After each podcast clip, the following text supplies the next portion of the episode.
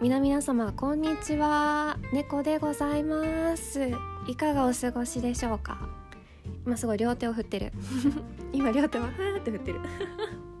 はい。えー、っとこのレラディオ。このラディオ？すいません。このレジレジオごめんちょっと待って。でもこれもそのまま撮っとこう。あとこのラジオでは、えーと、私猫が日頃の中でねなんかこうあることについて「うん、なんかこう思うなあれ思うなふんふんふん」って何て言うんでしょう深掘りしたりまあ広く考えたりしたことを10分から15分の間隔でえっとつらつらと喋っていこうっていうそんな感じのラジオでございます「猫ズラディオ」はいというわけでお付き合いいただけると嬉しいです。よろしくお願いします。えー、っとね秋になりました。本当にそう2月にえー、と前のエピソードを持って、えー、エピソードを撮ってそれでねこう久方ぶりにあポッドキャストを撮ろうラジラジオ撮ろうってラディオ撮ろうと思って今いるんですけどまあ過去の自分の声聞いたらねあの猫かぶってるよね。猫かぶってるのかな？うーんまあこう久しぶりに見るといろんな変化が見えてすごく面白いなとは思っております。はい。でいろいろあってねやっぱり半年っていう半年以上か半年以上経ってもう一回やってみるっていうのをした時に自分がどんなことを思うかっていうのはすごくドキドキではあるんですけれどもまあやりたいことやろうぜっていう感じではあるので自分に対してね。そうだからえっとまた始めております。でもちょっと恥ずかしい。うわ過去のラジオとの対比よみたいな感じでございます。そんな感じではいお付き合いいただけると嬉しいです。じゃあね今日のテーマ今日のテーマはてるんお茶。お茶。ティーでございます。うん。そう。でなんとなくなんですけどね。そうとにかくもう好きなことお茶にしようって思ってお茶にしました。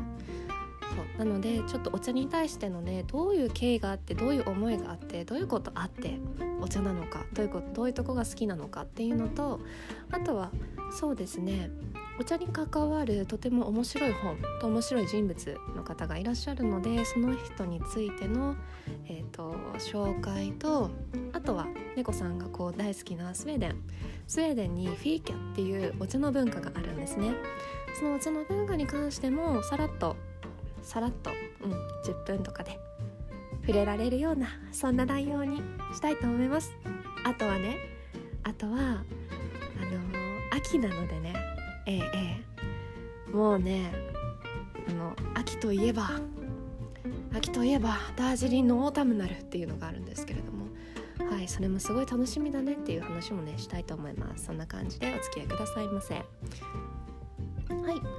ではそうねあの猫さんすごくお茶が好きです。私お茶すごく好きなんですけどそれをねなんでかなっていうのを紐解いてみたんです。したらばしたらばしたらばうちの実家うちの実家にねあの、大きなあれなんだろう棚。大きな棚がありましてですね。そう。でその中にいっぱい食器があるんですよ。まあ今もあるあるのなんかこう日々見るんですけど、えー、とても美しいね食器たちがいっぱいあるんですよね。で何て言うんだろうなティーセットも何種類あるんだろうあれは。6種類ぐらいあるのかな。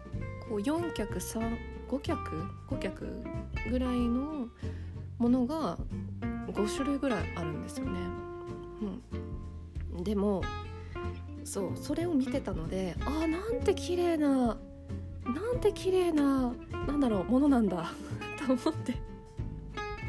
もう語彙力の少なさよあのそうなんて綺麗なものなんだって思いながらちび猫は見てましたね。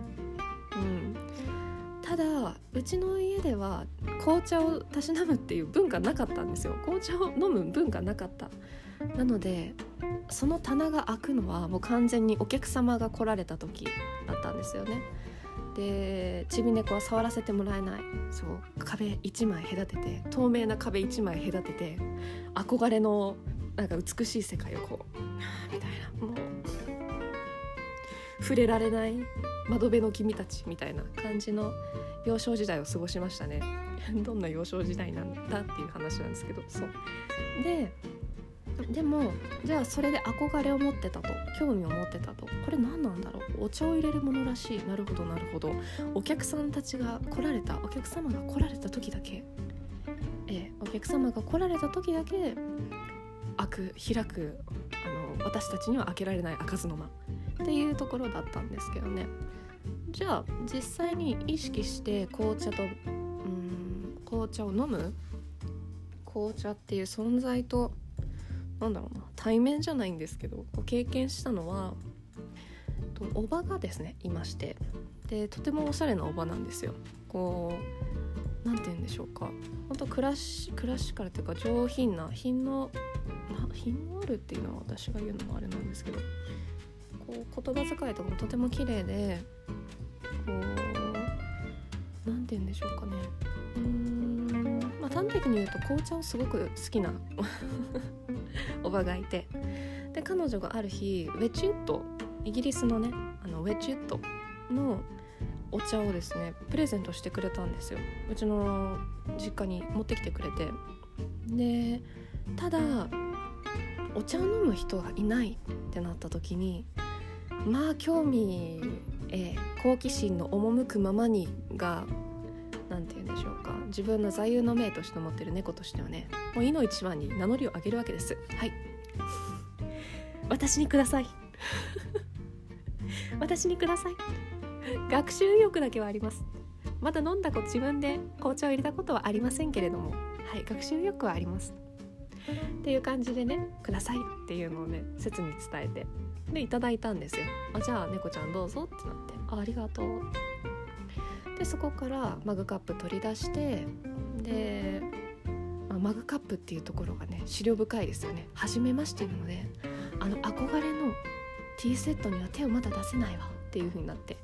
じゃあちょっと日頃からね使い慣れてるようなマグカップだとうまくいくかもしれないなと思って。そう資料深きちび猫はマグカップに手を伸ばしました。そう。そう。それでね飲んでみた時に何なんだろうこのお花畑って思いましたね。何なんだろうこのお花畑。フローラルってなりました。多分その当時のちび猫がフローラルという言葉を知ってたかどうかっていうのはちょっと分かんないんですけど。うん。まあ、すごくこう何かなんだろうな。飲んだ時に色づくものが見えましたね。こうふわーっとふわーっと広がって見えない色が見えるような感覚がありました。あの感覚があってからこその今のお茶好きというのはありますね。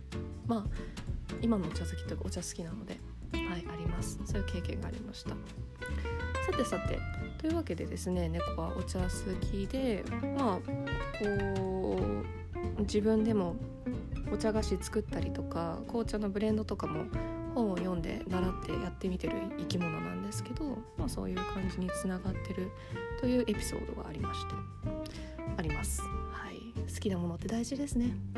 大事です。はい。というわけでお茶好きに関してはこれで。でじゃあ何て言うんだろう。さっき言ってたね。お茶に関して「ふん。猫はまあお茶好きなの。はあ。それで?」ふん。それでそれで？ってなるわけじゃないですか。なりますよ。私なら。うん。それで？それから？って。はい。でじゃあ紹介したいものがあります。ちょっとね好きな本があって好きな人と好きな本があるんですけど、はい、お茶に関わるね、はい、そのお茶の題名お茶の本の題名。言っちゃったみたいな感じだけどそうお茶にまつわる本の題名、はい、The Book of Tea The Book of Tea もうその名もズバリお茶の本。その名もズバリお茶の本でございます著者の方はですね岡倉天心さんという方でですね、あのー、本が出版されたのが明治時代になります。明治。明治、うん、明治。でその内容っていうのが日本においての文化の、えっと、静かな方精神面静かな内面の方にフォーカスしたものだと私は、えっと、思ってますね。うん、でこれそれうんザ・ブック・オブ・ティーなんかよくわかんないし岡倉天心誰ぞ？みたいな。岡倉天心誰ぞ？ってなった時のそうななったりするんですけどはい。まあうん身近なところからおーってなりそうなのはの芸術大学東京芸術大学の、えっと、創始者の設立に関わった人のお一人ですね。はい、芸術に関してもとてもこう造,、えーと、そう造形の深い方ですね、はい、岡倉天心さん。本名は岡倉角蔵さんと言います。で天心さんというのはペンネームですね、はい、ペンネームでございます。岡倉角蔵さん。でもう一つその本について紹介するの紹介する時にあーってなりやすいのがあのですね新戸部稲造さんという方がはい。昔昔というかいらっしゃるんですけれど新戸部稲造さん新戸部さんなんか聞いたことある？っていう風な方が多いかもしれません。そうです。新戸部稲造さんはですね今の、えーと、5,000円札になる前の一つ前の5,000円札の、えーと、紙幣に書かれてた人物ですね。新戸稲造さん。彼の著作で有名なのは武士道。武士道でございます、そのじゃあ武士道をなんで引き合いに出すかっていうと武士道はいわゆる日本文化のえっとそうですね日本文化のこう道の部分。何かに対するアクション。武士とは武士とはこういう精神論でこうこういう行動する。こう動なんていうんだろうな、まあ、サムライスピリットっていう言葉があったりすると思うんですけどそのことを広く世界中に分布英語にて英語でな英語で広めた著作が、えっと、武士道、はい、ニトベ稲造さんの武士道だとするならば The Book of Tea 岡倉角蔵さん岡倉天心さんが書いた The Book of Tea というのはそれと比べると比べる、うん、対比するとどちらかといえば内面のより穏やかな部分よりよりより穏やかな部分こう司祭の詳細なところにフォーカスするようなそういったところをね柔らかく描いている本でございます。というのもと猫がねそ興味を持ったきっかけその本に興味を持ったきっかけっていうのが NHK の「100分で名著」っていうすごく面白い番組があるんですよ。そうそれをふらっと見てた時に岡倉天心 The Book of Tea っていうのをね茶の本っていうのをやっていてでその中に描かれてるその世界観の中に自分があ日本文化って美しいよなっていうふうに思っていた要素がいっぱいあってあここなんだって思いました。例えばまあ話がね長くなるのでもう13分なんであれなんですけど私はこううちの母がフィリピンの人なんですね。でうちの母がフィリピンで、まあ、おおじいちゃんスペインとかこう何て言うんだろうな。こうじゃあその上をもっと遡っていくといろんなとこからこう移民をしてみたいな 感じの母方の家系なんですよ。で父が日本の人でってなってね日本で生まれ育ったんですけどってなるとこう何て言うんでしょうか。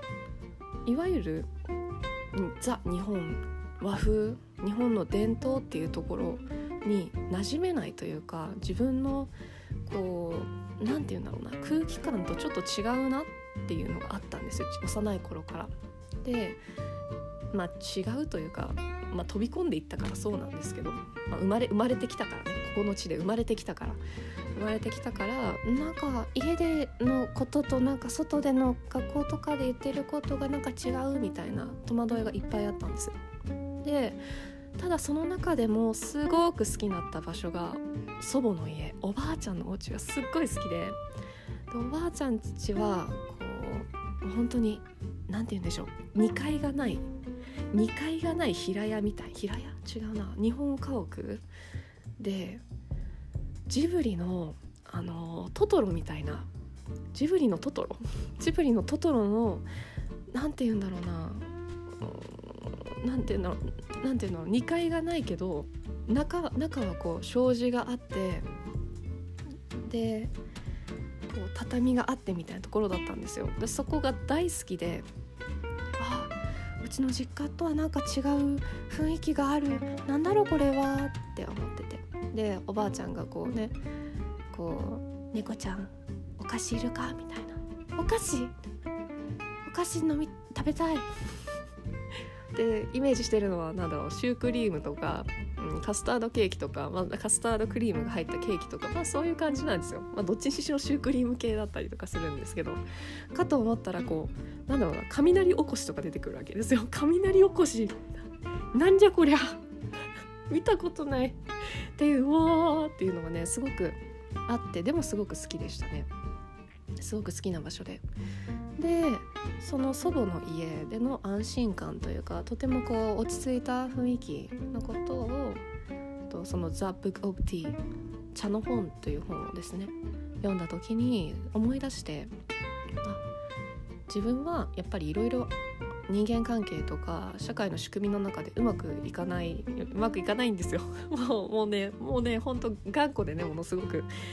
あのうまくいかねえなって思った時にも「こんにゃろこんにゃろ」って「日本でこんにゃろこんにゃろ」って思いながらもでもあでもなって祖母のあのお家の雰囲気はすごく好きだしこの「The Book of Tea」茶の本の中にはその祖母の家にあったすごく素敵な日本の文化日本の空気っていうものがこれだけ素敵なんだよっていうのが書いてあるっていうのをね思ったのでとても大事な本でございます。もしよろしければ、えっと、英語が原文になるんですよ「The Book of Tea」で、うん、そう「The Book of Tea」で多分日本語訳のも出てると思います、うん、思うのでもしよろしければあのね書籍を購入したりえあのウィウィキペディアか。まああんまりあんまり深くは書いてないんですけどよろしければはいおすすめします。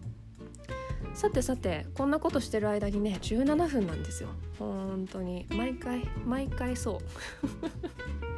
話したいこといっぱいでですね今回も一人でどう話すよってなって。でまあまあまあまあ。そうそう。今目の前にこうお茶に関するこう何て言うんだろうな。一応サマサマリあのまとめたものをね見ながら喋ってるんですけど。まあね長くなるよね。しょうがないしょうがない。はい。というわけでじゃあね次につなげるってなった時にそうですねあのスウェーデンちょっと触れたんですけど今回のこのポッドキャストでは触れないんですけどラジオの方では触れないんですけどスウェーデンにはフィーキャっていう文化がありましてそうフィーキャっていうのは向こうのスウェーデンの言葉でですねお茶をするコーヒーを飲むっていう名詞と,、えーと、動詞なんですねフィーキャ FIKA フィーキャ。でそのフィーキャ文化がすごくこう何て言うんだろうな。あの なんだろうな。人付き合いちょっと苦手な感じの人でもこうちょっとこう人との何て言うんだろうな。距離感をいい感じに何て言うんだろう。これ何て言うんだろうな。あのここの人と話してみたいけどでもちょっとなんかなんかこう話に誘うのちょっとなみたいな。そういった人たちに対してねものすごく有用なコミュニケーション方法なんですよね。こうスウェーデンのフィーキャ文化っていうのは。はいそれについてもちょっとまたお話ししたいと思います。いいよね。あのおやつの時間がこう食べてもね食べてもなんかなんて言うんだろう。こうただお菓子を消費するってなったら罪悪感があったんですよ。あ罪悪感あるわってなってたんですけどいやこれはフィーキャ文化だから人との関係性をコミュニケーションを円滑に運ぶそういった有用なあの方法だからってなったらこう大義名分 大義名分を背負ってお菓子とお茶をお茶コーヒーをね大いに楽しめるっていうそういう文化すごいいいなって思いました。そういいなって思ったのでまた紹介したいと思います。はい。も最近はねフィーキャって言葉いろんなところで聞くようになったのでなんか世の中で何だっけなモーゾフさんだったかな。チョコレートメーカーさんがフィーキャっていう名前でチョコレート出したりとか出されたりとかそれをこう看板に上げたお店とかもたくさん出てらっしゃるのでうん。きっといろいろ調べて慣れてみると面白いと思います。はい。でもう20分か。それから20分枠ぐらいにしよっかな、うん、はい。じゃあ最後にえっ、ー、と秋でございますよ。秋。そう最初に触れたえっ、ー、とダージリンのオータムナルオータムナルについてちょっと触れて終わりますね。ダージリンっていうのはもうあのお茶の種類ですよね。ダージリンというところで採れたお茶になるんですけどイメージとしては、まあ、格調高いすごく高級なお茶っていうイメージがあってイメージはありますね。でそうなのオータムナルっていうのが、えっと、秋摘みのものになるんですね秋に摘む秋に摘むというか今の時期から今の時期から流通するものがでファーストフラッシュっていうのが他にありましてで季節になるとねその年の早摘みのものとか春摘みのものとか、まあ、勉強中なので間違えたら本当にごめんなさい。また修正しますいろいろと、うん、ファーストフラッシュっていうのがあってじゃあオータムナルって秋摘みのものだと。でねこのオータムナルオータムナルを、あのー、ぜひ今の時期味わっていただきたい。これからの時期味わっていただきたいなというか猫自体が味わいたいなと思ってるんですけれど。オータムナル。失礼。オータムナル何がいいって味が濃いんですよ。で深いんですよ。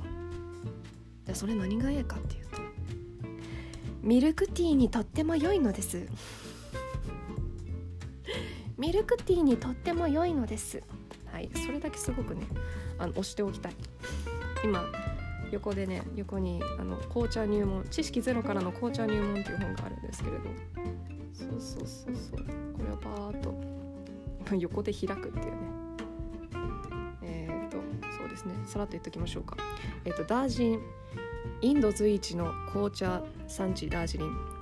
紅茶の代名詞といっても過言ではないほど有名な紅茶産地のダージリンは1841年にイギリス人の A. カンベル博士博士がこの地で中国州の茶樹。